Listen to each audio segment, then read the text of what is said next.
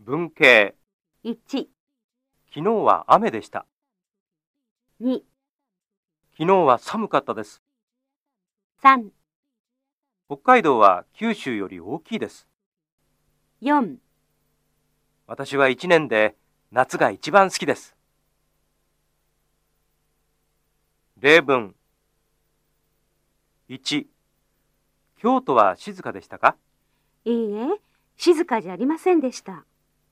2旅行は楽しかったですかはい、とても楽しかったです。 3天気は良かったですかいいえ、あまり良くなかったです。 4昨日のパーティーはどうでしたかとても賑やかでした。いろいろな人に会いました。 5東京はニューヨークより人が多いですかはい、ずっと多いです。 6空港までバスと電車とどちらが早いですか電車の方が早いです。 7海と山とどちらが好きですかどちらも好きです。 8日本料理で何が一番好きですか天ぷらが一番好きです。